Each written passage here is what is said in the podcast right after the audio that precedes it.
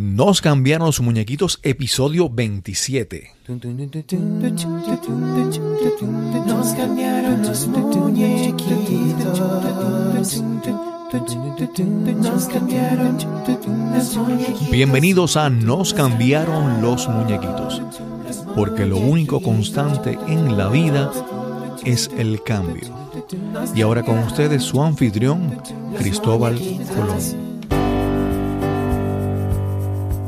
Bienvenidos a Nos cambiaron los muñequitos, el podcast donde hablamos sobre cómo manejar el cambio, cómo adaptarnos, cómo reinventarnos.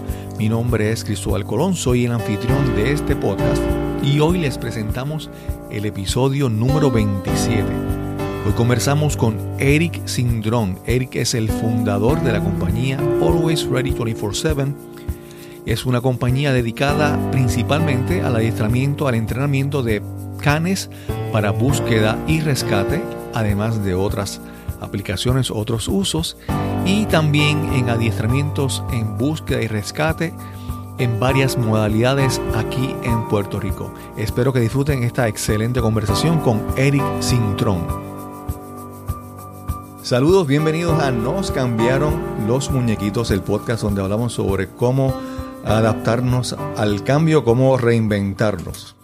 Hace ya un par de añitos que, que admiro mucho por su profesionalismo. Hoy tenemos aquí a Eric Sintrón. Saludos, Eric, ¿cómo estás? Saludos, ¿cómo estás? ¿Todo bien? Sí, ¿Todo a sí. todo? Sí, sí, todo bien, todo bien.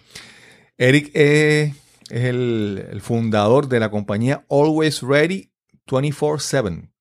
Siempre Sí. listo 24-7. Háblanos un poquito sobre qué es, qué es esa, esa compañía. Porque por el nombre más o menos ya uno sabe lo que es, pero háblanos un poquito. Bueno, la compañía es una, una compañía dirigida a, a dos áreas bien grandes aquí en Puerto Rico. Una de ellas es a todo lo que es relacionado a lo que es salud y seguridad. Ok. Um, ahí estamos hablando todo lo que es adiestramiento de rescate o planes de emergencia. ¿verdad? cosas necesarias para, para la, la industria en Puerto Rico. Y la otra parte, pues, para lo que es entrenamiento de perros, tanto para policía como para las personas civiles. Ok, ok. ¿Cómo? Pero tú, yo he visto que con el paso de los años tú has acumulado un montón de adiestramientos de, de cosas que tú haces. Pero ¿cómo, se, cómo te iniciaste en, toda esta, en todas estas cosas? Pues mira, Cristóbal, eh, tú has sido la primera persona que me ha preguntado en todos los años que yo llevo en esto. Has sido la primera persona y creo que la última, ¿verdad? Porque las personas generalmente no son tan sensibles así y te doy las gracias, ¿verdad? Yo estoy, yo soy un fiel creyente de, de, de mucho- de muchas personas que hablan y dicen refranes y cosas así. Y hay un refrán que dice que es bueno estar en el momento oportuno, ¿verdad? O en el tiempo oportuno. Sí. Hay otro que dice en el momento equivocado y en el tiempo Ajá. equivocado, ¿verdad? Pero yo he estado, eh, yo, yo he sido bendecido y he estado en el momento oportuno, en el tiempo oportuno, con las personas que me, que, que oportuna, que, Sí, me- sí, que- sí. que han estado ahí, ¿verdad? Sí, que has estado ahí con la gente, con el tiempo, pues, en el lugar correcto, en el momento. Sí, este, y, y pues nada por casualidad. Es causalidad de la vida. Y, y he estado, gra- gracias a Dios, he estado ahí mismo en el, en, en el momento preciso. Y, y si yo hago una reflexión de mi vida, yo digo, bueno, yo lo único que quería hacer cuando yo me criaba, cuando estaba tratando de, de estudiar, exactamente hasta la escuela superior, todos mi- mi- mis planes, toda mi vida iba dirigido a lo que es ser un veterinario Ok, ok. como tal. Este, pero, como todo, ¿verdad? Este, el mal, mal la, la mala oportunidad de, de no tener la madurez, Ok. Que yo creo que le pasa a muchos estudiantes Eso que no tienen la madurez. eh, Sí. Muchos dicen, me gradúo de escuela superior y cojo un breakcito. Otros dicen, simplemente de- entran a la escuela, a- perdón, a su estudio universitario y simplemente no le prestan esa, esa idea de ese, ese- ese respeto que se le debe a la universidad. Yo fui uno de ellos, ¿verdad? Yo fui a- admitido, ¿verdad? Este, para lo que es la pre-veterinaria allá en el- la Universidad de Puerto Rico, el recinto de Mayagüez. Fui escogido, me llegó la carta y todo, para entonces empezar mis cursos en agosto, tan pronto me gradué de escuela superior. Pero el veraneo y, y- y estar este, suelto, como dicen las personas por ahí, pues me llevó a llegar tarde. Y llegué un día tarde. Un día tarde allá y cuando fui, porque yo pensaba que esto era como escuela superior, que te dicen que Sí. tú estás ahí, pues no importa cuando tú llegues, eh, te van a recibir, ¿verdad? Pero nada, en la universidad eso es para personas con, con disciplina y todavía yo no tenía esa madurez de disciplina y cuando llegué, pues ya habían tomado mi posición y yo hacía el número 34 en la lista. En lista de espera. Y ahí pues fue un, un choque grande de, de- de lo que es esto, de lo que es la realidad. Ok, ok. Eh, y, y nada, este, ahí fue un momento de reflexión en mi vida de qué yo voy a hacer. Me decidí dar una segunda oportunidad y hablé allá y me dijeron, mira, como único te podemos aceptar aquí es que pases una de dos cosas. O vas a recinto de Utuado y vas a tomar lo que es industrias pecuarias. Ujú. O vas a la universidad de tu preferencia, haces un grado asociado en, un- o sea, un bachillerato en biología, perdón, bachillerato, y después te aceptamos aquí. Pues para mí fue fácil, vamos para Utuado. Sin carro y sin nada, pues vamos para Utuado. Ahí llegué tarde también, porque todos los hospedajes Wow. estaban Sí, llenos. Utuado es un pueblo más pequeño que, que, que Mayagüez. y- Sí, no había, no había nada, no había espacio para nada. no, todo, todos los, los hospedajes estaban, pero abundantes, ¿sabes? No había Ajá, espacio ajá. para nadie. Solamente había un solo espacio y cuando fui allí y me entrevisté, eh, quedaba frente de, del hospedaje de mujeres. y entonces, pues, el caballero que era propietario de ese hospedaje me dijo, aquí las reglas son las siguientes. Después de las seis nadie puede salir de los portones. Wow. Eh, Después de las seis. Después de las 6 de la tarde. Entonces yo tenía una clase que yo estaba viendo en el roster que decía a las 5. Y yo decía, pero es imposible. Eh, no puedes hablar después de las 7 o las 8 de la noche porque ya eran personas mayores. Y me puso muchas trabas. Eh, Pero esto es un un hospedaje o esto es una cárcel. Sí, mandaron a- siendo joven, ¿verdad? Claro, siendo claro. joven y, y, universitario, lo menos que tú quieres estar en una marquesina con ocho varones. Ajá, ajá. porque no, tú quieres libertad. O, o, digo, eso es lo que, lo que el joven siempre dice, quiere libertad, soy, Sí, soy sí. grande. Nada. Terminé yendo a, a Fajardo, a la Universidad de Fajardo, a tratar de hacer mi bachillerato de, en biología. Y mientras estuve ahí, estuve trabajando con, de los, con los mejores, digo, de los mejores veterinarios que existen en Puerto Rico, Ok. haciendo práctica con ellos sin, sin ser veterinario. Solamente porque te gustaba. Me gustaba y, y, y en escuela superior yo soy siempre ha sido como que cuando a mí me gusta algo me gusta saber de todo, ¿verdad? Claro. No, no me gusta que me cuenten, me gusta llegar ya sabiendo y prácticamente antes de terminar mi escuela superior, mi grado 12, yo empecé a coger estudios online. Ok. Cuando eso no era online, perdóname, cuando eso era por correspondencia. Porque Sí, eso fue sí, para sí. los... Yo me gradué en el 93, ya desde el 91 yo estaba cogiendo clases de correspondencia. Ahí cogí asistente veterinaria y eh, técnico veterinaria. Eh, Bueno, eh, yo, yo- yo estaba Sí, con sí. el conocimiento que yo me creía que sabía todo. Claro. De hecho, trabajando con los veterinarios, yo decía cosas o hacía cosas que ellos me decían, pero ¿cómo tú sabías eso? Y yo me sentía como que, ok, yo voy a caer sí. bien en este campo. Sí, sí. Eh, y cuando entré en escuela superior y, y estaba entre la superior, eh, perdón, cuando me gradué de escuela superior, estaba entonces en la universidad. A la misma vez, en el 93, abrieron el Hotel Conquistador en, Fajardo. Fajardo, Puerto Rico. Y obviamente necesitaba trabajo y empezaba a buscar trabajo. Y con esos, esos cursos on- eh, online, no, de correspondencia, Sí, sí. ¿verdad? Eso, eh, por eso digo que nada es por, por casualidad. Por esos cursos decidieron darme una compañía que estaba en- en el hotel que se llamaba Bird Boutique, que vendían aves exóticas y productos Ajá. y accesorios de animales exóticos para, para el tipo de paraíso que era el conquistador Ajá. me dieron la oportunidad de trabajar con sus aves exóticas. Ok. Y fíjate, y yo decía, ok, mira, voy en curso estudiar veterinaria, ya yo tengo mi preparación que me, que, que me puedo bandear, más estoy aquí ahora trabajando con, estos- con estas aves exóticas, y más trabajando mi part-time en veterinaria. Todo era animales. Sí, sí, sí. Eh, pero pasó lo, de, lo, lo- lo que es desgraciado para mí, que encontré que el trabajar como veterinario era un poquito, ¿verdad? Aburrido. Eh, era como que algo de monotonía, era como que los mismos casos de siempre y las mismas quejas de la gente, ¿verdad? Cuando tú vas para el hospital, casi siempre son las mismas quejas de los, de, de los perritos, que si está enfermo, que si no come. Y esa rutina, ¿ves? o sea, mi papá, no te gustó. mi papá es militar y mi papá no- nos enseñó a nosotros que nosotros cada dos años nos mudábamos de, de- de país y estábamos siempre envueltos en algo. Y me di cuenta que no me gustaba la veterinaria. Ok. Hasta ahí yo me frustré un poquito porque decía, ¿qué voy a hacer yo ahora?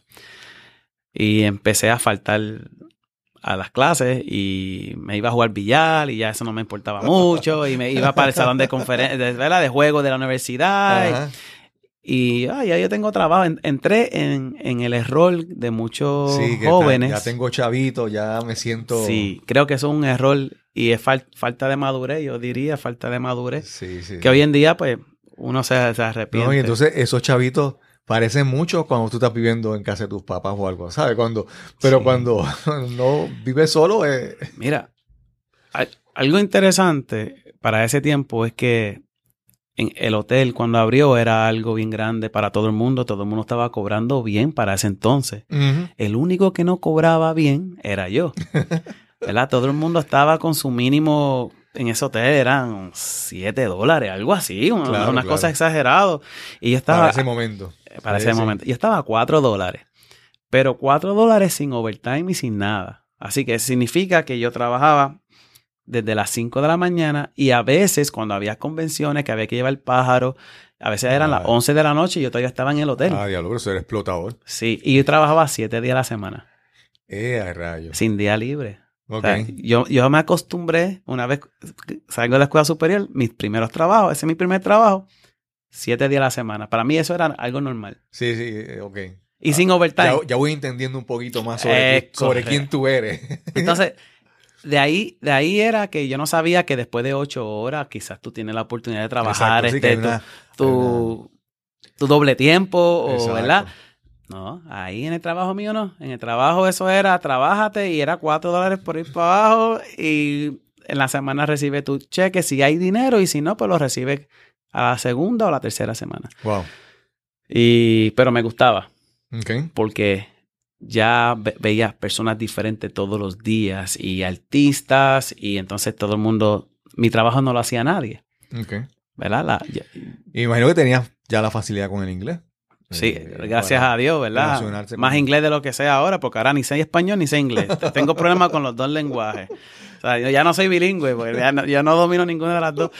Eh, pero, pero nada, así mismo, este, trabajamos y, y- y era algo que me fascinaba porque era el único que lo podía hacer. Cuando primero trajeron esos pájaros ahí, unos jacintos, unas aves exóticas, eran tan y tan agresivas y nadie podía bajarlo de la jaula, así que dormían 24 horas en ese hotel, sua- en esa, en esa misma jaula, con aire acondicionado. Y yo dije el primer día, no, no, no. Las aves exóticas solamente pueden dormir 12 horas, necesitan 12 horas de descanso, así que ellos no pueden dormir aquí. Por mis estudios que yo había tomado. Claro, claro, claro. Y así lo llevé. Así lo llevé y yo dije, yo me voy a meter.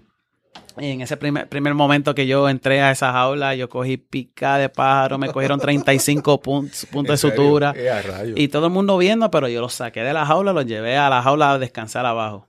De ahí en adelante, esos pájaros eran mis hijos. Ok. Y entonces, ¿cómo hiciste la transición? Porque yo sé que tú está- empezaste ahí trabajando, pero yo vi, supo- sé que después tú te hiciste cargo de ese, de ese. ¿Cómo Sí. pasaste de empleado a hacerte cargo de esa, de ese- esa parte del negocio? Pues eh, en el 94 el hotel empezó a trabajar, pasar por un momento bien difícil en la economía y estaban cesanteando muchas personas y empezaron a, a subir todos los, los eh, las rentas de, de esos lugares y estaban bien altas y los dueños no podían. Entonces, pues nada, decidieron abandonar el hotel y salirse, pero ya todas esas aves exóticas eran del hotel. Y trataron de, trataron de buscar otra compañía para, para hacerse cargo de los pájaros, pero los pájaros no se dejaron. Los, las aves exóticas picaban a todo el mundo. Y ahí me llaman y me dicen, mira, ¿por qué no te quedas con nosotros trabajando? Tienes que entender que para ese tiempo yo trabajaba 4 dólares la hora. Todo el mundo me relajaba, me relajaba porque yo, yo limpiaba las, las jaulas, ¿sabes? Y muchos lo ven así como que un hotel fino, entonces me ven a mí limpiando jaulas y Sí, limpiando... sí, te entiendo. Y, y yo siempre, a mí no me, no, no me ha importado mucho lo que piensen de mí. El huésped cuando se levante hoy, él va a creer que estos pájaros ni usan el baño ni nada. ellos no van a encontrar nunca nada aquí, ellos van a creer que estas aves exóticas son lo mejor. Era. Pero un año después, ¿verdad? En el 94, cuando me dejan ahí y me dicen, ¿tú quieres trabajar aquí? Yo dije, sí. Y le dije, yo te trabajo aquí por 300 dólares semanales, le dije. Y ellos dijeron, ¿300 dólares semanales? Sí. Y yo voy a venir dos horas por la mañana y dos horas por la tarde. Ok. Y yo- ellos dijeron que está bien, no hay problema. Así que de, de los cuatro, entré algo de comodidad. Claro. Ya yo trabajaba 300 dólares, este, perdóname, y no era semanales, perdóname, 300 dólares diario, Oh, ok. perdóname, diario. Oh, sí. Así que empecé Sí, yo. Sí, pero este es mucho mejor. 300 dólares diario y atendida a sus 15 aves que tenían más o menos para, para ese tiempo. Entonces yo iba por todos los lugares que a mí me relajaban y, y ellos ya no me miraban la cara porque yo decía, pues ya yo terminé, nos vemos después, nos vemos por la tarde. Pero Sí. ¿qué tú? No, ya yo, ya yo hice mi trabajo, pero si tú acabaste de llegar, ¿no? Ya yo hice mi trabajo. Claro, claro. Y, y ahí est- estoy, eh, hasta el sol de hoy, ¿verdad? Y nunca he dejado ese, ese, ese, ese trabajo, esos son mis hijos. Este, hoy en día tengo cuatro empleados ahora que, que trabajan con esas aves exóticas allí. Yo voy y los veo cada, cada vez que puedo, ¿verdad? A veces dos veces al mes, a veces más. Pero son mis hijos. Ok, pero entonces, eh, las aves, pero mucha gente que te conoce, te conoce más por los, los canes, Sí. especialmente canes de búsqueda y rescate.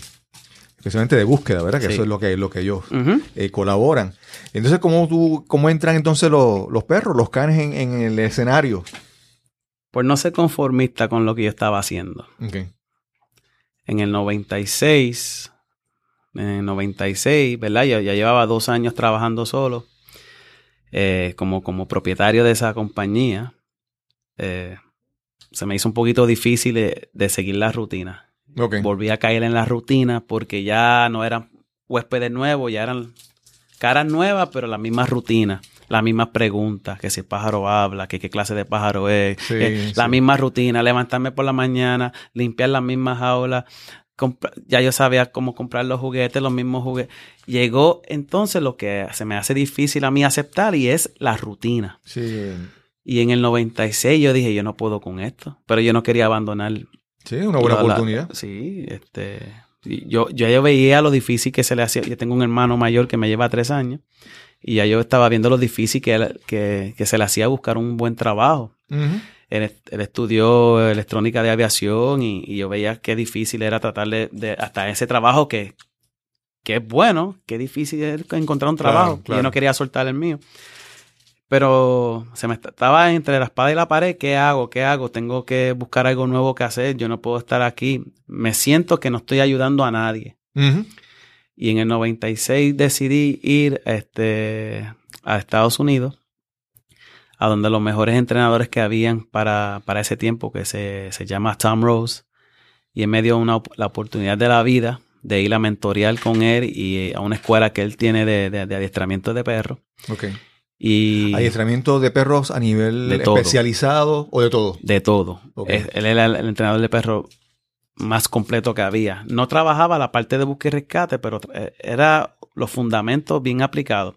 Y como ya yo venía desde pequeño, que cuando nosotros vivimos tres años en Alemania, mis vecinos eran entrenadores de perros que hoy en día escriben libros y yo no Wow. sabía ni quién eran ellos. ¿Verdad? Estaba en el momento preciso y ellos me, me- me tomaban a mí, me enseñaban Ok. y yo no sabía ni quién era ellos. Que si hoy en día yo llego a saber, yo no lo suelto. yo no lo suelto. Sí, sí. Pero, pero cuando grande yo veo esos nombres salir, yo digo, wow, y mira con quién yo estaba. Pues decidí hacer un, un un alto en mi trabajo. Cogí dos personas que me ayudaran en mi trabajo y le dije, ustedes se van a encargar de los pájaros. Yo me voy. Y, y me voy de siete, ocho meses y necesito que ustedes se queden aquí. Ok. Y cuando eso no había estaban empezando a salir los celulares y estaba un dólar y 30 centavos el minuto. Sí, y, y larga distancia más peor todavía. Y yo cogí y alquilé dos celulares y le di un celular a cada uno. Y yo le dije, ustedes se tienen que comunicar para asegurar que estos pájaros se atiendan bien. Ok. Y me fui. A recoger todo el dinero que yo tenía. Me fui, me llevé ese dinero y, y me fui allí seis, siete meses. Vine obviamente en, en el receso de acción, de la Semana de Acción de Gracia, en Navidades, ¿verdad? Pero me fui gracias a fuiste ese con, dinero. Con Tom Rose, que se llama. ¿viste? Tom Rose, es correcto. Y ahí estuviste con él todo ese tiempo. Es correcto. ¿Y, y con qué dinero yo pude ir para allá? Con el dinero recolectado del trabajo de los pájaros, Claro, claro.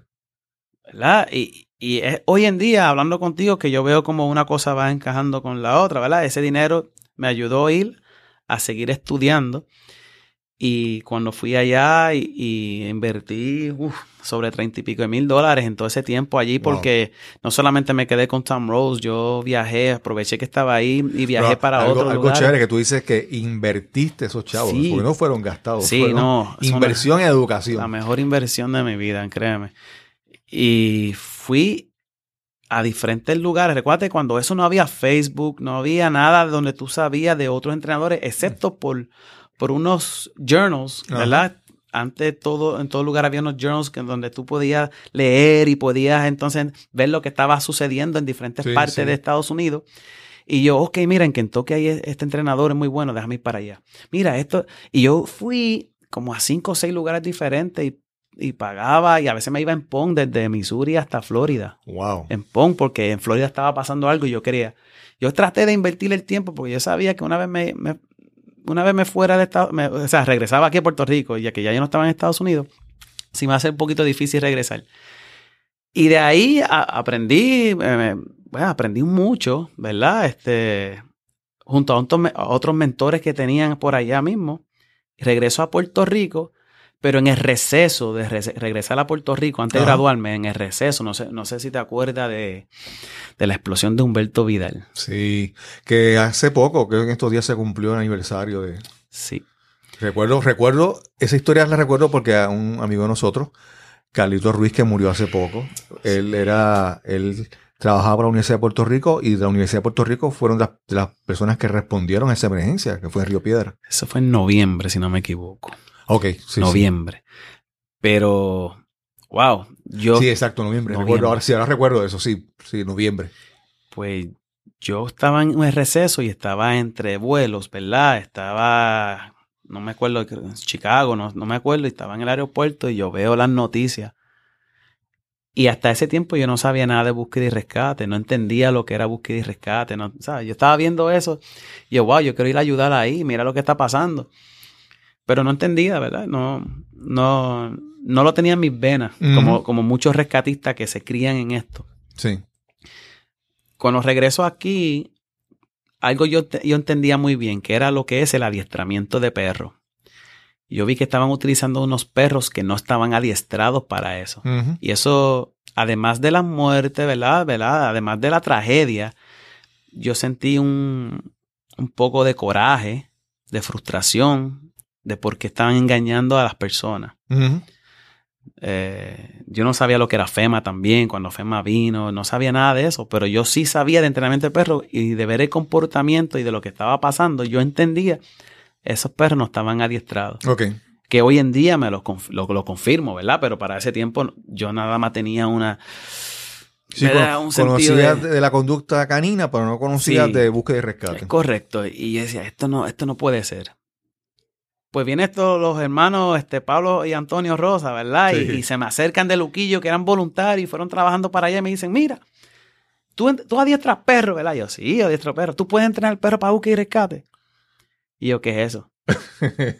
¿Qué es eso? No, para buscar personas perdidas. Y em- em- pero empezaron explicándome a mí que era para buscar eh, lo que llaman cadáver, ¿verdad? Sí. Que hoy en día le decimos restos humanos. sí, recuperación de, Es correcto. de cuerpo. Y, y yo, pues sí, yo puedo adiestrar para eso, claro que sí. Pues está bien, pero yo, traigan los perros y yo solo entreno de gratis. Porque ya yo venía con un poquito de, de, de- de frustración de lo que yo estaba viendo. Yo, yo Claro, le voy- claro. usted me traen los perros aquí, yo se los voy a adiestrar de gratis. Y ellos dijeron, ¿verdad? O sea, que ellos son bien, bien, eh, bien imperativos en lo que es búsqueda y rescate. Sí, sí, sí. Pues nada, pues yo cogí mi perro, en lo que yo me traían los perros, yo cogí mi propio perro que había rescatado de una perrera allá en Missouri Ok. y lo adiestré para buscar este restos humanos y, y ya estaba preparado y todo. Cuando yo entré en ese perro no se hacía esto ni en Sudamérica ni en Centroamérica y mucho menos en Estados Unidos. Estaba empezando en Estados Unidos y en Estados Unidos, al igual que aquí mismo en Puerto Rico, en la policía de Puerto Rico, estaban utilizando eh, órganos de cerdo para localizar personas, porque esa es la metodología que antes se usaba Sí. porque decían que es lo más parecido al, a una, al, al olor, ¿verdad? Sí, de, de- cuerpo, de- o sea, de el cuerpo descomposición, es correcto. Y yo decía, no, no es posible. Si yo quiero localizar a una persona, tiene que ser...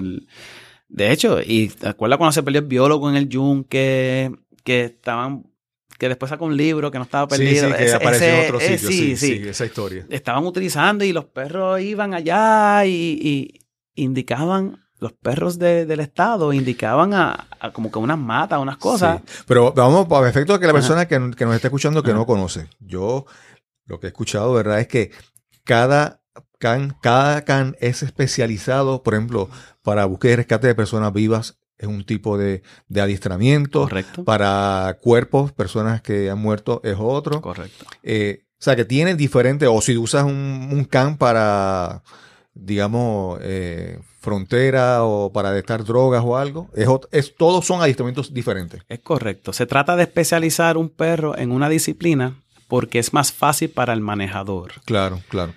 Porque para mantenerlo Sí, es bien cuesta arriba. Imagínate entonces con dos disciplinas. sí. Entonces, el que es de restos humanos, tiene que ser de restos humanos. Y es que para personas vivas, tiene que ser de personas vivas para no haber una confusión ni duda. Claro, claro. Porque si. Sí, para que sea más preciso. Sí, porque si un perro para buscar dos personas, uno vivo y uno, ¿verdad?, fallecido, si ese perro que hace de los dos hace un mal trabajo e indica, el manejador va a estar confundido y va a decir, ok, espérate, Claro. Yo voy a movilizar todos estos rescatistas y a lo mejor van a emplear tres, cuatro horas aquí y a lo mejor la persona está fallecida y la persona que está viva está en otro lugar. Exacto. Entonces, cuando el tiempo es crítico, Sí. no para el que murió, sino para el que está vivo todavía, tú Sí. necesitas esa, esa, esa precisión. Es correcto.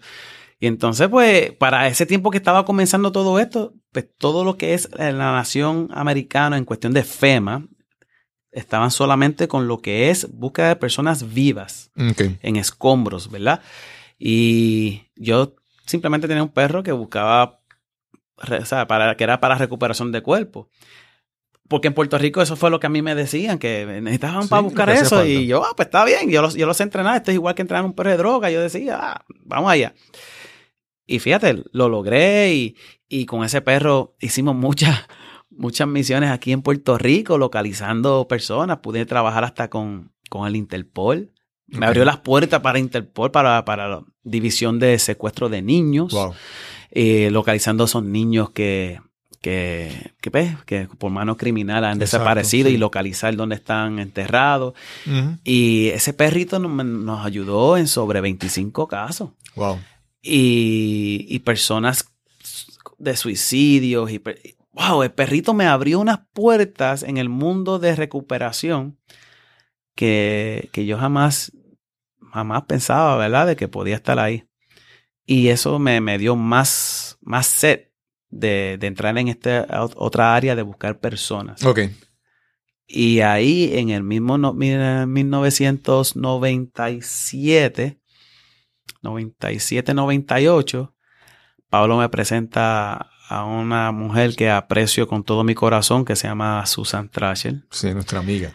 Eh, tú sabes que, bueno, Susan, se- Su- Su- Susan me podrá pedir la casa y todo lo que yo tengo y yo se lo doy a ella porque ella siempre ha sido una mujer dispuesta a que uno Sí, aprenda. Es conocedora, pero también desprendida con su conocimiento. Sí. Sí, tú sabes que ella no, no hay nada de ella que ella no pueda compartir. Ella, Exacto. Todo lo de ella lo comparte. Pues Pablo me presenta a Susan y me dice, porque, porque mira cómo fue esto. Pablo y su, ama- y su hermano me presentan lo que es Nazar, porque hay una convención en Nazar. Y yo no sabía lo que era la Asociación Nacional de Búsqueda y Rescate en los Estados Unidos. Y ellos me presentan, vamos para allá, vamos para allá, y llevamos el perro. Y yo, ok, pues vamos para allá. Y yo fui allá y me gustó. Y entonces me- ahí fue que aprendí lo que, lo que era esto de fundamento de búsqueda y rescate y, y su, y su certificación de técnico de búsqueda y rescate. ¿verdad? Y yo dije, wow. Pero ese era mi primer año. Pero mira cómo es la cosa. Ese mismo año estaban buscando un representante cani de una- un representante para lo que es la parte canina de Nazar para la región 2, porque ellos antes estaban divididos como FEMA. La región 2 cu- cubre, cubría en ese tiempo Puerto Rico, las Islas Vírgenes. New Jersey y Nueva York. Ok. ¿ok? Para ese tiempo. Entonces estaban buscando y yo pues, no, yo me quedé callado y levantaron la mano por allá y dijeron, Eric puede hacer ese trabajo. yo no sabía ni hacer un nudo. Ok, ok. Yo sabía de, de canes. De- exacto. Y, y ellos me miraron y alguien más, como que alguien más. Tú sabes que todo el mundo se conoce allá entre ellos. Sí, Y sí, yo soy uno- un, un indio que viene ahí literalmente con taparrabo en este nuevo ambiente de búsqueda y rescate. Y me, me hicieron unas preguntas y me sacaron el perro. Ese perro lo entraste tú, sí. Entonces vamos, vamos a ver si puede buscar personas vivas. Y yo le dije, no, él busca solamente eh, personas, ¿verdad? Que no tienen vida. Ah, no busca vivo. No, pero si tú quieres en estos momentos lo entreno para eso. Ahora mismo, si eso es lo que tú quieres ver, ahora mismo lo entreno para eso. Y ellos me miraron, ¿cómo que ahora mismo? Eso toma dos años. Yo dije, si ustedes lo que quieren ver es que ese perro busque personas vivas, yo lo entreno ahora mismo y antes de que se acabe el día, ese perro va a buscar personas vivas. Ok. Y eso me, me- me pusieron a- en el reto. Ese es el mundo que a mí me gusta, Cristóbal, el mundo de reto. Yo funciono bajo presión. Yo no puedo funcionar bajo rutina. Y en, y en ese preciso momento fue que yo fui y enseñé al perro cómo indicar a una persona viva que ladre y que haga todo. Y me pusieron a prueba y cuando solté el perro, el perro fue y encontró a la persona este, y ladró. O sea, indicó ¿Dónde estaba la persona? y ellos me miraron. Pues mira, de ese, de ese momento en adelante yo era el representante de la región 2 de Nazar. Ok. En todas las, eh, ¿verdad? las partes del canina como tal. Hice mi Saltec 2 y, y estaba nervioso y ahí fue que Pablo me presentó a, a, a Susan. Ah, Susan Frasher. Y dijo, Susan, tú estás en Puerto Rico, necesito que pases por aquí. Eric va a hacer su Saltec 2. Ajá. Sí. Para que tú le ayudes y le expliques de qué se trata. Y Susan vino aquí desmedidamente vino, nos fuimos al yunque y esto es lo que es un area search y esto es lo que es esto. Sí, yo Y- recuerdo, y- yo recuerdo esa. Y, y yo, wow. Yo, yo me quedé como que, o sea, yo no estoy acostumbrado a que mucha gente me ayude, ¿verdad? Porque a mí nadie me ayuda. Y yo veía a Susan y yo decía, ¿qué hay de, qué hay, qué hay de ganancia para ella? ¿Sabes? ¿Por qué está haciendo esto? Y fíjate, no había ninguna. La ganancia de ella es que yo aprendiera. Exacto. Y ella me dijo, esto es lo que hay, tuvo como una hora y yo se lo agradecí, yo fui una esponja y yo, ok, ok, está bien. Entonces, el mismo día que me iba a montar en el avión, Pablo me dijo, mira, así se hace un nudo de agua, un nudo de- con el webbing. Y yo iba en el avión tratando de practicar el, el nudo y Nazar me pagó para que yo fuera a Florida, tomara mi, mi clase de, mi certificación de Saltec dos. 2 más el de los canes, que, ese año participamos en crear los estándares por primera vez caninos. Así que creamos los estándares caninos y fuimos allá y, y pasé mi Saltec 2 y los ¿Para estándares. qué año ya estamos hablando ahí? Vamos a. Mira, estamos hablando exactamente para el 98. Ok. Para el 98, llegando al 99, pero 98. Cuando todo este proceso pasa y yo, wow, nada pasa por casualidad. Mira, yo conocí a todas estas personas, estoy aquí. Mira dónde yo estoy hoy en día. Yo estoy aquí en Fort Lauderdale con los mejores personas en búsqueda y rescate de perros y voy a tomar mi certificación de CANES, lo cual fue un proceso de dos años crear esos estándares. Y yo fui parte de la creación de esos, de esos procesos. Y yo, mira, donde yo estoy envuelto. Y me gusta así, me, ¿verdad? Me gusta estar envuelto en las cosas. Y, y, mi- y el can, todavía tengo, todo el mundo tiene perro de raza. Todavía tengo el mismo sato que rescaté en la perrera. Sí, sí. Este, labrador mezclado con Rottweiler que, que me ayudó a pasar mis exámenes en Estados Unidos y todavía está conmigo. Él está dando la milla extra. Y fuimos allí, hicimos la certificación de Saltec 2. Inmediatamente ese mismo weekend hicimos la certificación de Canin Saltec 3, que, es, eh, que era la parte, lo de Canine Saltec 3. Y el perro hizo el mejor trabajo de todos los perros. Todo el mundo tardó 34 minutos, 36 minutos en encontrar a la persona. Thunder, que es mi perro, lo hizo en 5 minutos. Un perro que busca restos humanos y ahora está buscando vivos. Ok. Pues entonces ahí se desata la polémica de está haciendo de los dos. Así que yo, para, como es una polémica, yo entrené al perro que si es restos humanos, tú vas a escarbar. Si es una persona viva, tú tienes que ladrar. Y así mismo lo entrené. Ok. Así que tenemos todo esto. Y, y sin contarte que ya tenía su, su droga, su, su, su certificación en buscar droga. O sea, que ese perro estaba viviendo una vida de, de, de juego total. Sí, un all around era ese perro. Wow, pero era mi perro de demostración y en lo que se entrenaba correctamente perros en Puerto Rico que no había, pues yo necesitaba que él estuviese 100% viable. Y entre eso, eh, Jaime Rivero, que era- que se conoce como el DC-10 para ese tiempo, ¿verdad? El coordinador de búsqueda y rescate.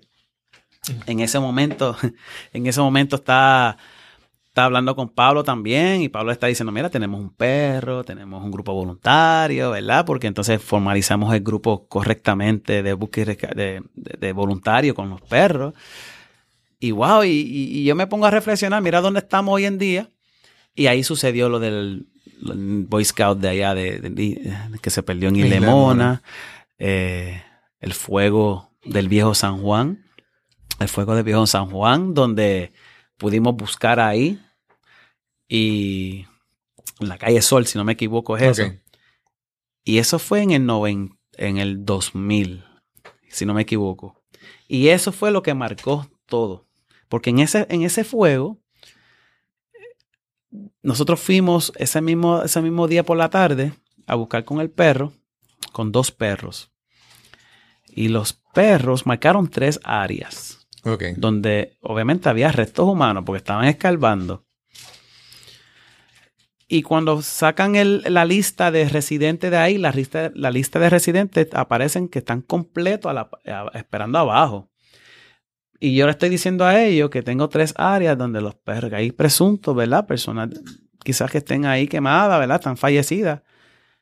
Y cuando eso, los bomberos y todos, la jefatura me dicen, pues mira, ¿sabes qué? Tu perro está mal. Y si eso fuese correcto, pues faltaría aquí en el, en el registro. Y, Exacto. y nadie está, de- no hay nadie desaparecido, nadie le falta a nadie de sus familiares, están todos aquí. Y yo me fui con la cabeza abajo ese día. Yo siempre le digo a los muchachos, siempre confíen en sus perros porque para eso uno se sacrifica Claro. y entrena y entrena y entrena. Pero yo me fui con la cabeza abajo y, y dije, wow, mi perro se equivocó. A lo mejor fue la primera vez que yo otra vez una escena que estaba tan candente, tan caliente así, donde el perro se podía claro. lastimar. Y ahí yo no, yo no podía esperar que, que, se- que saliera el sol para empezar a practicar ese perro. Yo toda esa noche no podía dormir. Ok. Y me acuerdo cuando, cuando dieron las 6 de la mañana, me fui para un establecimiento, ¿verdad? Que había un buffet de desayuno y me siento allí a desayunar para empezar a trabajar, pues estaba deseoso. Y me llama Jaime. Rivero. ¿Qué tú haces? Y yo, no, listo para aquí, para practicar con este perro. Y empecé por ahí. Él dijo, no, dame un brequecito, cállate, cállate, cállate. ¿Qué pasó? Necesito que traiga el perro otra vez. Acabaron de encontrar una persona aquí. En donde el perro marcó, encontraron una persona fallecida. Y yo, voy a ir ahora mismo. Y fui de camino. Y fui a las mismas tres áreas y habían tres personas ahí. Tres personas, uno en cada lugar donde el perro marcó tienen que entender que estamos trabajando contra la incredibilidad, ¿cómo se dice esto? Este, la, falta de, credibilidad que había. El escepticismo de la gente. Que los perros en Puerto Rico podían buscar, porque en Estados Unidos también está levantando esa creencia, a ver si, o sea, estamos trabajando contra la corriente. Y ahí todo el mundo dijo, wow. No, como que no creían. Como que no creían, como que, wow, pero estaba todo el mundo callado. Y ahí llega 2001 las ataques a la, los ataques a la torre gemela, siendo el representante de la región 2 de Nazar. Recibí llamadas de todos lados porque todos los perros estatales y voluntarios había que coordinarlo para ir para las torres gemelas. Yo estando en Puerto Rico tratando de coordinar perros de New Jersey y de New York, dos de los estados donde mayor representación de perros hay. Y con los celulares, que cuando eso tú sabes que están el bill carito, eh, las facturas venían altas Sí. y deseoso de poder ir allá a trabajar. En ese entonces ya tú habías adiestrado a otras personas contigo de tu equipo que ma- manejaban perros. ¿O eras Eh, tú el único solamente? No, no. Ya para el 2001, yo, había un grupo de voluntarios que nosotros adiestramos desde el 97 Ok. Para que fueran técnicos de búsqueda y rescate por NASA. Una vez, yo entro- una vez uno entra a NASA, uno dice, todo el mundo tiene que estar igual. Uno tiene, Claro. todo el mundo tiene que estar capacitado. Sí, estandarizado, uniformado, todo ya. Cuando yo empecé, y, y- y voy para atrás, cuando empecé en, en- en esto de búsqueda y rescate, como para el 97, por ahí, en esta cuestión de NASA, ahí fue que yo vi la deficiencia en Puerto Rico de adiestramiento. Cuando hicimos la estadística, Cristóbal, este, en Puerto Rico había un 30% de efectividad de poder conseguir una persona desaparecida aquí en la isla. Wow. 30%. Y de esos 30%, quizás 10% tenían de conseguirlo con vida. Ok. Había una. Había un refrán que decían: No te preocupes, que si no lo conseguimos ahora, lo conseguimos por la peste. Sí. ¿Tú te acuerdas? Sí. Y yo no podía, yo, yo- no, eso conmigo no iba. Y yo dije, no podemos hacerlo. Entonces yo cogí este grupo voluntario y empezamos a adiestrarnos unos a los otros y tratamos de echarlo todo para adelante y tratar de, de presentar, como lo- Susan fue una, una, una- un- ¿verdad? Un, un- un gran Sí. punta de lanza en todo esto con el cuestionario de búsqueda y rescate y Efraín Mercado, que no lo puedo dejar atrás. Ujú. ¿verdad? Eh, presentarle el cuestionario de búsqueda y rescate a la agencia y tratando de, de educar a la agencia, porque la academia de búsqueda y rescate de la agencia para ese entonces solamente trabajaba rescate, no había Sí. nada de búsqueda. Y entonces nosotros quisimos hacer esta parte de, de, de especialización en búsqueda, porque si no lo encuentras, no lo puedes rescatar. Claro, claro. Y para el 90, y- eso fue el 97. Para antes del 2001 de la Torre Gemela habíamos subido un 95% en la isla de conseguir una persona. No nosotros. Es la contribución de personas Sí, como tú, como personas como, o sea, todos estos voluntarios en la isla tratando de ayudar y ser receptivo a, a- A la a educación. poder aprender cosas nuevas, ¿verdad? Todas estas cosas ayudó que Puerto Rico subiera a 93, 95% de efectividad. Y de ese 95%, 84 punto algo por ciento de conseguirlo con vida. Eso, yo decía, estamos haciendo algo. Estamos haciendo algo bien. Ahora volvemos acá. Torre Gemela. Jaime Rivero me llama. Primero me llama Nazar. Ok. Y Neisar me dice, tú eres coordinador de, de la región, eh, te vamos a fletar un viaje, estamos buscando a ver cómo fletar el viaje porque tú necesitas coordinar las personas estatales, o sea, los voluntarios. Porque está todo el mundo llamando a las oficinas de NASA, pero me están apuntando al, al coordinador regional, que era yo. Claro, claro. Y yo, pues está bien. Y me empieza a eh, entrevistas de Florida, de todos estos lugares que yo no, no, no he hablado nunca con ellos.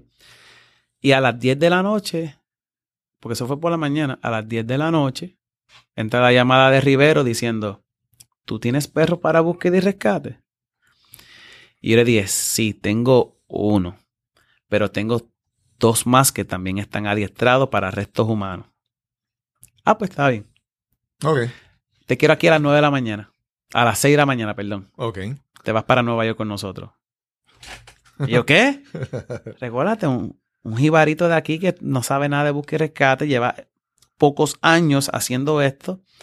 Y ahora vamos para uno de los eventos más grandes que ha existido, Sí. fuera de lo sí. que es la envuelto Vidal en Puerto Rico, que fue un evento grande, y, y- y lo que es el deslizamiento de allá de Ponce, Ujú. ¿verdad? Tuve la oportunidad de ir y fuimos allí.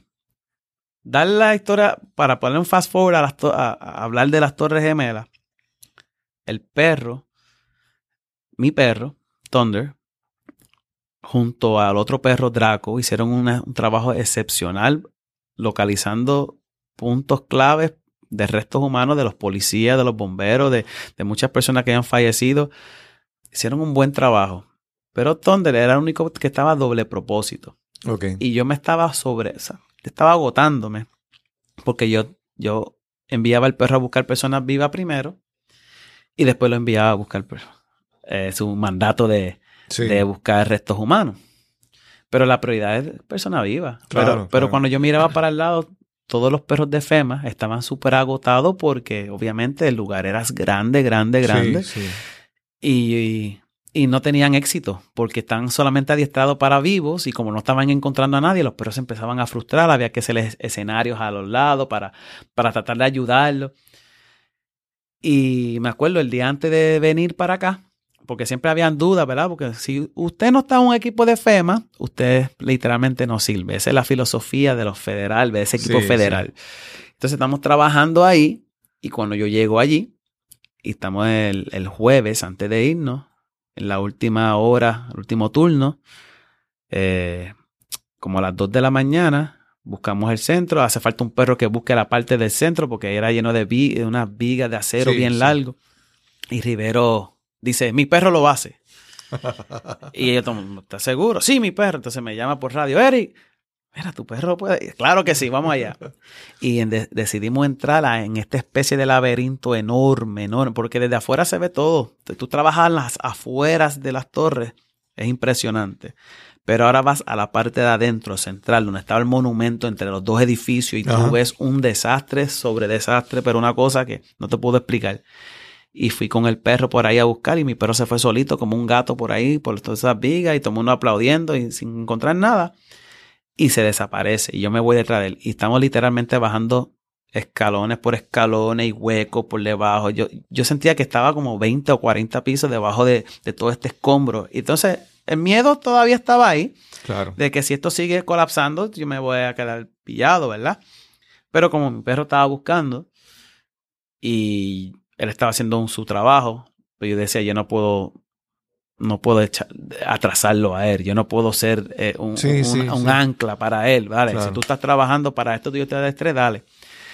Y cuando ya habíamos verificado todo el basement, toda esa área por allí, que estaba por los huecos, arrastrándonos por todos estos lugares, el perro decide con ladrar Que ladrar era para una persona para viva. buscar personas vivas. Y yo, no, no, no, no puede ser. Esto no puede ser. ¿Qué tú haces? ¿Qué tú? Empezó la duda. La duda Ujú. empieza a crearse. ¿Qué tú haces? Tú llevas todos estos días solamente escarbando, indicándome que hay personas, ¿verdad? Este, fallecidas. ¿Por qué tú me ladras? Empezó la duda. Y empezamos a buscar con cámara que estaba al lado mío. Buscar con cámara, pero es, es tan grande el área y las cámaras solamente puede extenderse cinco pies, seis pies. Sí, sí. Y pues, lo único que, yo dije fue marca el área, al símbolo que mi perro aquí está indicando que hay personas vivas. Y, de- y ahí tiré por radio. ¿Y, y ese día cuánto, cuánto tiempo había pasado del atentado? Ya, eh, para tener una idea de cuántas personas. Ok, había pasado alrededor de 12 días.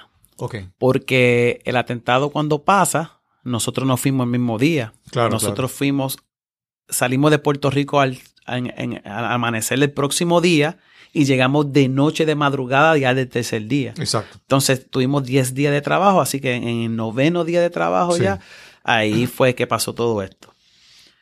Y obviamente nadie estaba encontrando nada, nada nadie estaba encontrando nada y este y dichoso perro este, como decía yo, decide estar ladrando. Entonces la duda de qué van a decir la gente, qué van a decir, van a decir que mi perro... Pues nada, tomé una decisión, como digo yo, una decisión ejecutiva. Voy a confiar en mi perro porque si eso es lo que yo predico en todos lados, Claro, confía en el claro. perro, vamos allá. Y nada, marqué, tiré las coordenadas por, este, por GPS y todo, se lo entrego a Rivero, Rivero hace los pases para entregarlo más arriba y nos vamos a descansar. Esa- la gobernadora iba a visitar ese mismo día, este, porque no íbamos ya al próximo día, la- así que no pudimos descansar y todo el mundo durmiendo, pero nosotros tenemos que descontaminar el perro y qué sé yo, este, un proceso proceso. largo. Sí. Y cuando ya nos vamos a descansar, mira que hay una conferencia de prensa, había que salir nosotros por los perros. Y estábamos agotados, agotados, agotados. Y a las 4 de la tarde viene el chairman de FEMA, que yo no sabía ni quién era el chairman de FEMA. Viene directamente, le pasa por el lado a la, a- a la gobernadora y todo. Y dice, ¿usted es Eric Cintrón? Y yo, sí. Eh, me dio la mano y me dijo, este, gracias. El perro en la cabeza y dijo, gracias. Pero tú no sabías por qué todo. No, no sabía por qué. Y yo, pues, obviamente, dando gracias porque estamos de Puerto Rico. Todo el mundo, Claro. daba, todo el mundo, todo el mundo estaba dando las gracias porque Puerto Rico estaba allí.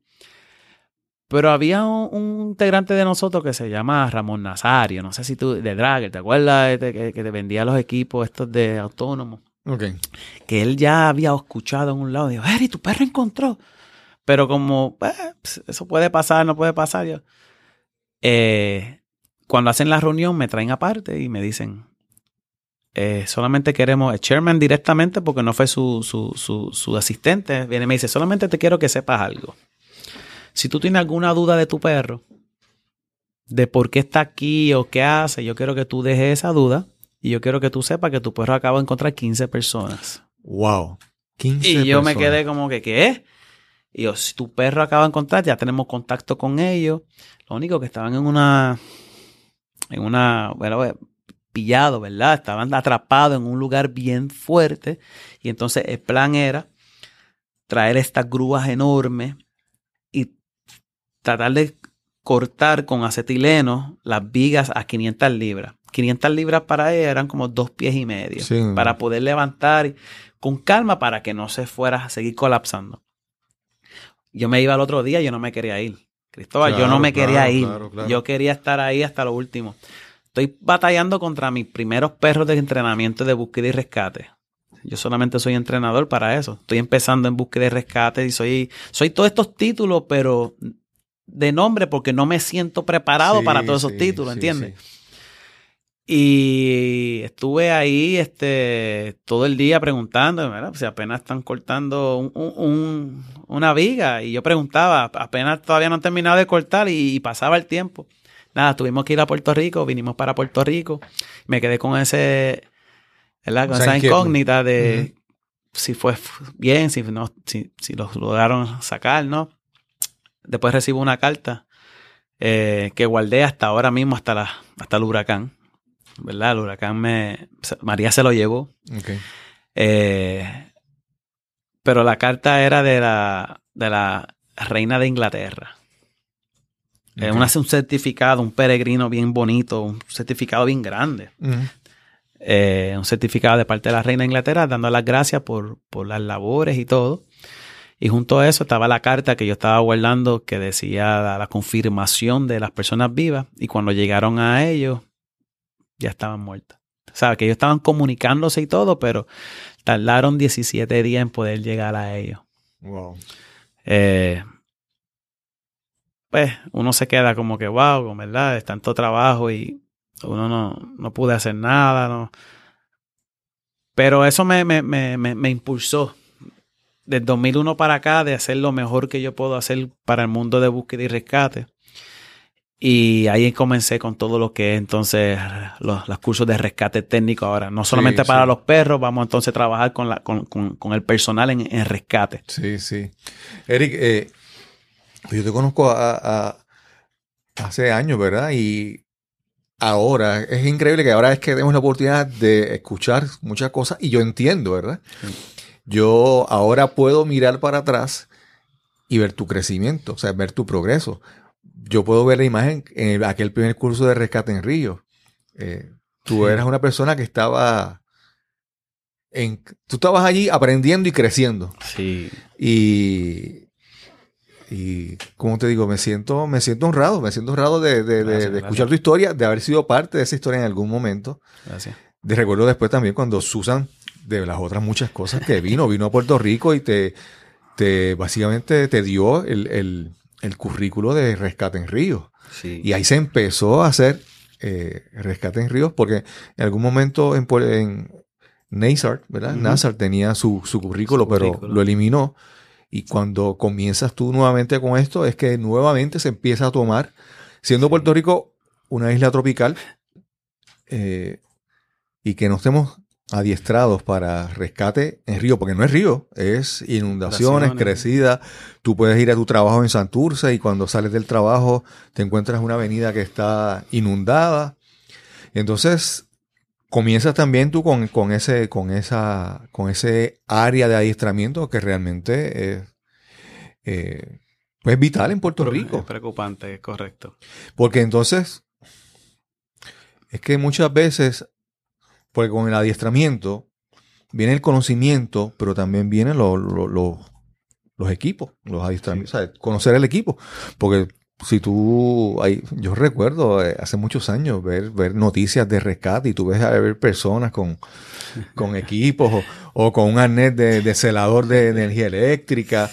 eh, Wow, sí. que, que en ese aspecto, eh, pues, entonces, con, con, con el huracán, ¿cómo, ¿cómo tuviste a Puerto Rico preparado con relación a, a manejo de emergencia en, en situaciones como esta? ¿Cómo, ¿Cómo fue un análisis tuyo después de, de esto? Bueno, el análisis mío sería, eh,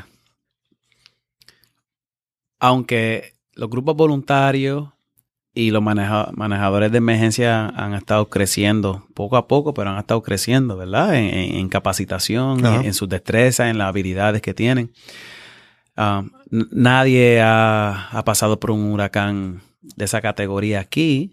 Así que podemos partir de la premisa de que, pues, al no saber, pues, pues obviamente estamos objetos a, a no hacer un buen trabajo o hacer un trabajo mediocre, etcétera. Pero la realidad es que vi a todo el mundo con el, con el propósito, con el, con el, con la mentalidad de, de- de- de cumplir una meta de, salvamento y de, y de rescate, estaba todo bien. Pero también abre la, la brecha de, de que no todo el mundo tiene el adiestramiento correcto. Y ese adiestramiento, eso es lo que yo pude ver en la parte operacional, ¿verdad? Estamos hablando de que si quieres, el centro de la isla fue el más impactado. Entonces estaban buscando rescatistas que pudieran volar en helicóptero para poder este, bajar por cuerda, tirar la coordenada por GPS, tratar de buscar señales de vida de alguien por ahí, para entonces Claro. tratar de, de- de notificar. Pero, poco- pero, pero antes del huracán, eso no era como común en Puerto Rico. No, En casi cualquier sitio uno llegaba a pie. es correcto. Aquí ahora no se puede llegar y, y ahora eso es lo que estaban buscando. Yo vi, yo vi tantas cosas buenas y malas. Este, mira, yo no voy a hablar del aspecto de, de- de- personal como tal, pero voy a hablar de, este- este aspecto. Parte de los equipos de, de Puerto Rico, perdón, de Estados Unidos, de, de la Brigada de Búsqueda y Rescate, son los de FEMA, los, los famosos Task Force o, o grupos de Fuerza de Tareas Urbanas. Y aquí, por primera vez, habían tres en. Puerto Rico antes de que viniera el huracán. Ok. ¿Ok? Creo que hubo hasta desde Irma ya había llegado Sí, personas a Puerto sí, Rico. porque estaban, tra- estaban trabajando todavía con lo de San Tomás, y, ¿verdad? Ujú. con, con el pasado, eh, paso de Irma. Um, pero yo, yo estuve dos, de dos a tres años en el Task Force de Nuevo México, en un Task Force federal de Nuevo México, que para mí eso fue un logro enorme, ser parte de los 28 Task Force de los Estados Unidos. Y yo pensaba que en, en estos grupos son donde mayor las personas están capacitados y esto, Claro. esto es lo más alto. Y a ver el pobre, pobre desempeño de esas personas aquí en Puerto Rico me, me- me puse un poquito triste. La coordinación en la parte operacional me puso triste, cómo había duplicidad de trabajo.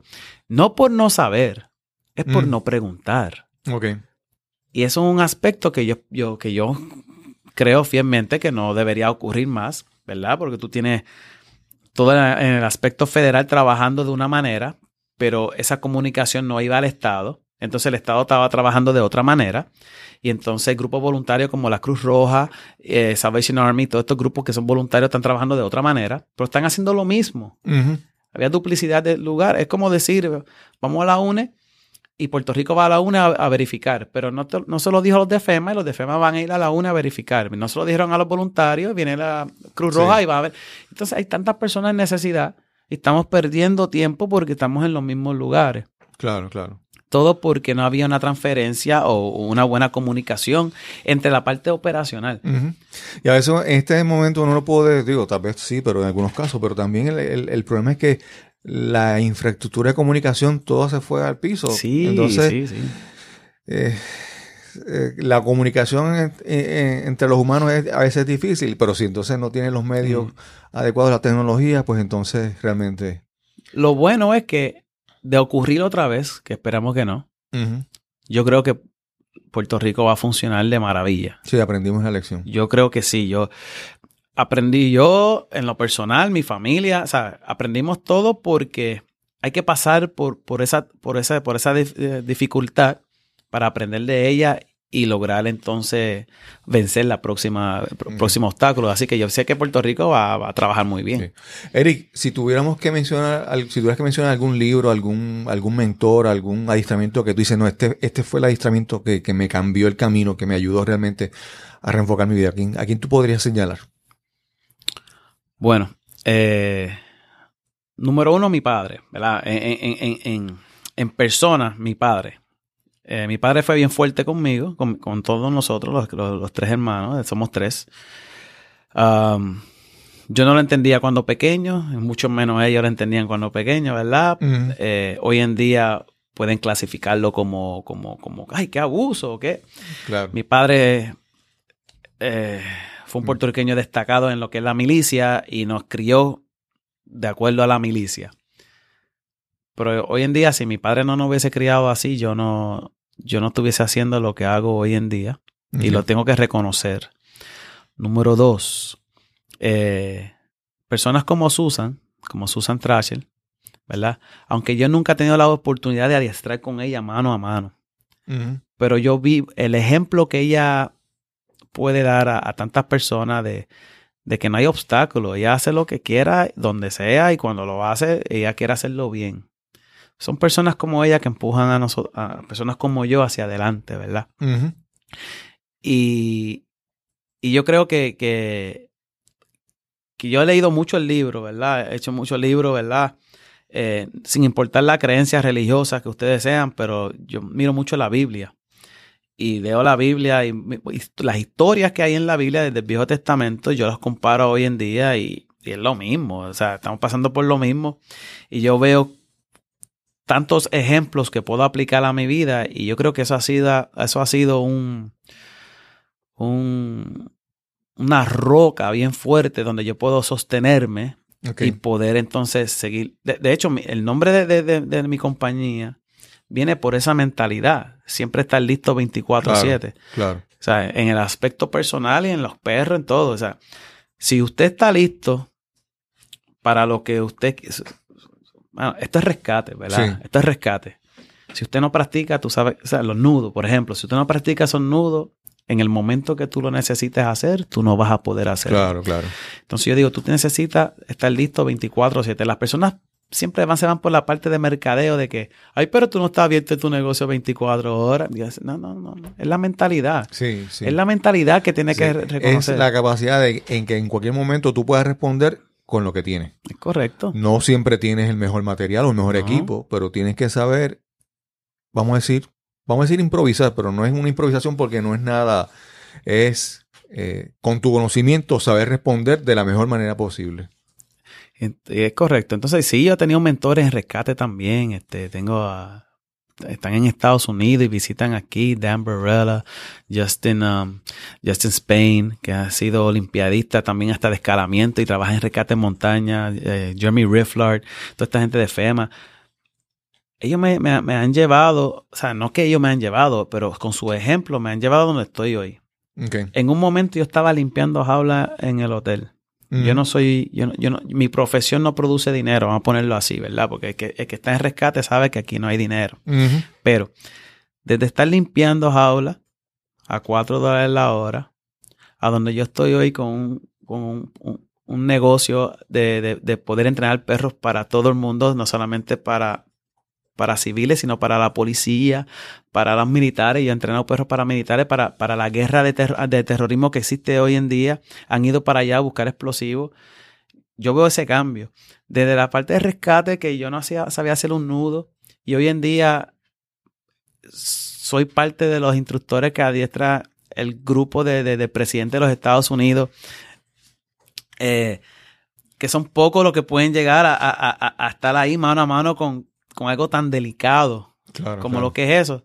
Yo digo, yo, yo soy bendecido y no es por conocimiento, es porque he estado en el lugar correcto, en el momento correcto y he sido disciplinado y responsable con lo Sí, que se me den en la mano. Digo, porque, digo, no es, no es por verdad, eh, has estado en el momento correcto, en el momento adecuado, con la gente adecuada, pero también tú has sabido aprovechar esa oportunidad porque hay personas que están en esa oportunidad y no la aprovechan. Sí, yo, yo creo que he podido, la, la inmadurez cuando salí de escuela superior y la madurez que he tenido cuando se me presentan esas oportunidades de ser lo mejor que yo pueda hacer, que es la filosofía que enseñó mi papá, ¿verdad? Be all Ujú. you could be. Eh, Viene del Army, ¿verdad? Eh, Tiene que ser todo. Aquí es todo o nada. Ok. Y eso me, ha- me- me- me ha ayudado, ¿verdad? Ah, Yo no soy el mejor que hablo, yo no, pero a mí me gusta enseñar. Cuando yo empecé en esto, son pocas las personas que me pudieron ayudar, que me pudieron coger por las manos, así, vente por aquí que te voy a ayudar. Y yo creo que hay que ayudar a mucha gente, ¿verdad? Claro, yo claro. creo que hay que ayudar a mucha gente y por eso es que estamos en esto, haciendo esto para las personas. Eric, eh, yo te agradezco muchísimo esta oportunidad. Digo, si no nos sentamos hoy a conversar aquí, hubiera, hay muchas partes de la historia tuya que no, que no conocía. Y Sí. eso, conocer esa historia, pues me hace sentir mayor admiración por ti, mayor respeto por, por tu trayectoria y por tu trabajo, ¿verdad? Eh, yo siempre he dicho, yo siempre trato de estar, yo no, si no puedo ser de los mejores, trato de estar siempre cerca de los mejores, porque siempre alguno aprende, ¿verdad? Siempre. Y, aprende. y- y yo siempre he apreciado el, el hecho de que tú siempre quieres hacer todo lo que haces, lo haces con excelencia, hacerlo lo mejor posible. Gracias. Hay mucha gente que hemos visto por ahí que da, que aprende un poquito de búsqueda y rescate y después se va a dar talleres por ahí Peligroso. y tú los ves vestidos con, con camuflaje para rescate y, y entonces es que la, esa responsa- la responsabilidad que uno adquiere con- cuando uno se pone en búsqueda y rescate requiere que tú constantemente estés aprendiendo.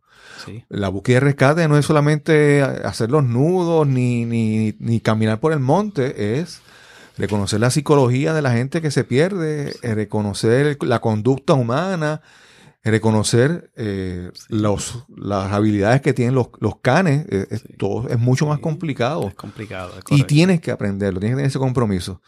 Y realmente digo, agradezco, ¿verdad? Admiro esa, esa, ese derecho- esa habilidad tuya de querer siempre aprender y hacerlo todo lo, lo- lo mejor posible. Eh, Eric, unas últimas palabras para las personas que nos estén escuchando. Me imagino que Susan tendrá que escuchar este episodio. ¿verdad? ¿Verdad que sí? Mira, eh, no voy a decir últimas palabras, ¿verdad? Porque no vaya a hacer que salga por aquí.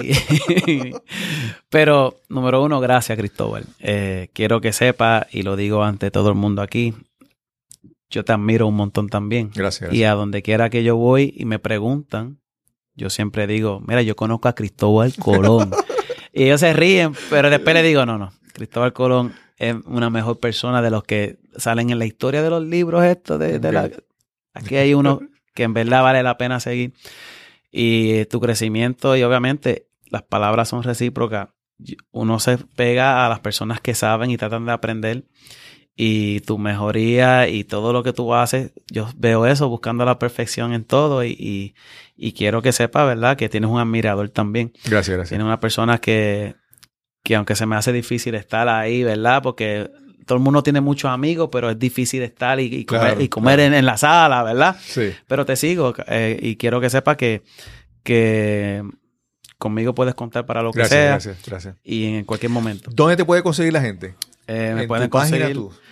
Eh, bueno, tengo este correo, eh, página web, este alwaysready247.com Ok. o www.k9pr.com también me pueden conseguir la misma página. Facebook también está por Always Ready 247. Este 787-435-3776 mi teléfono. Estamos ahí para lo que sea, para hablar o para lo que sea. Eric, muchas gracias por estar aquí. Agradezco esta excelente conversación. Y nos escucharemos en el próximo episodio de Nos cambiaron los muñequitos. Hasta la próxima. Gracias a Eric Cintrón por haber estado con nosotros en esta excelente conversación. Aquí Nos cambiaron los muñequitos. Eric es un ejemplo de cómo muchas veces, si estamos en el momento adecuado, en el lugar adecuado, y si sabemos aprovechar las oportunidades podemos tener gran éxito en nuestras vidas. Solo nos resta entonces agradecerles a ustedes estar con nosotros en este episodio y que por favor visiten nuestro website, nuestra página www.losmunequitos.com losmunequitos.com para que se suscriban y escuchen este y otros episodios pasados de nuestro podcast. Nos, nos encontraremos en el próximo episodio de Nos cambiaron los muñequitos. Hasta la próxima.